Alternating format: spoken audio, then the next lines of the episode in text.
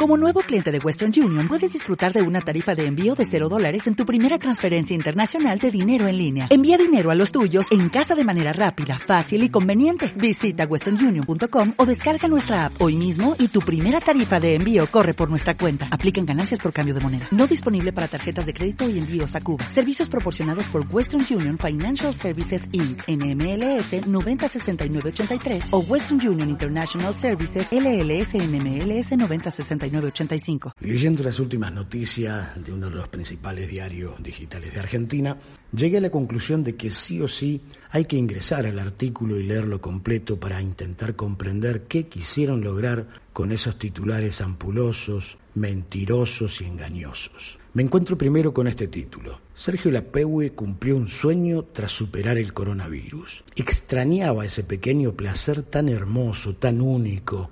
Bueno, dije, la fue a poner. Pero no, salió a caminar. Empecé caminando muy despacito, cinco minutos por día, y hoy logré caminar 15 minutos, dijo, casi exasperado el conductor de TN. Seguí bajando, algo decepcionado ya por el engaño, y encontré otro titular que sí merecía una oportunidad. Zulemita contó qué va a hacer la familia Menem con el enfermero que robó el anillo del expresidente. Inmediatamente se me cruzó por la cabeza que lo iban a colgar en Siria, que es mínimo, que iban a pergeniar una operación similar a que hizo el Mossad cuando secuestró a Adolf Eichmann, el jerarca nazi en Buenos Aires, y lo llevó a Israel. Pero no, otra vez había sido víctima de los cazadores de clics.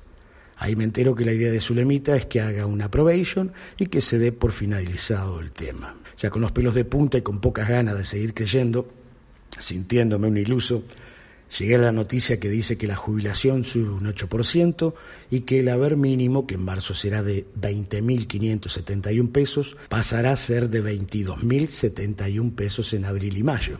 Genial, dije. Bueno, aparte un bono de 1.500 pesos, 1.500 mangos en mayo y en junio. Ahora sí van a estar bien los viejos, dije. Bueno, Después recuerdo que una familia en enero necesitó 56.459 pesos para no ser pobre. En fin, agotado, opté por prender el tele, poner Netflix y disfrutar de una buena ficción. Por lo menos, esta sí es una ficción de calidad.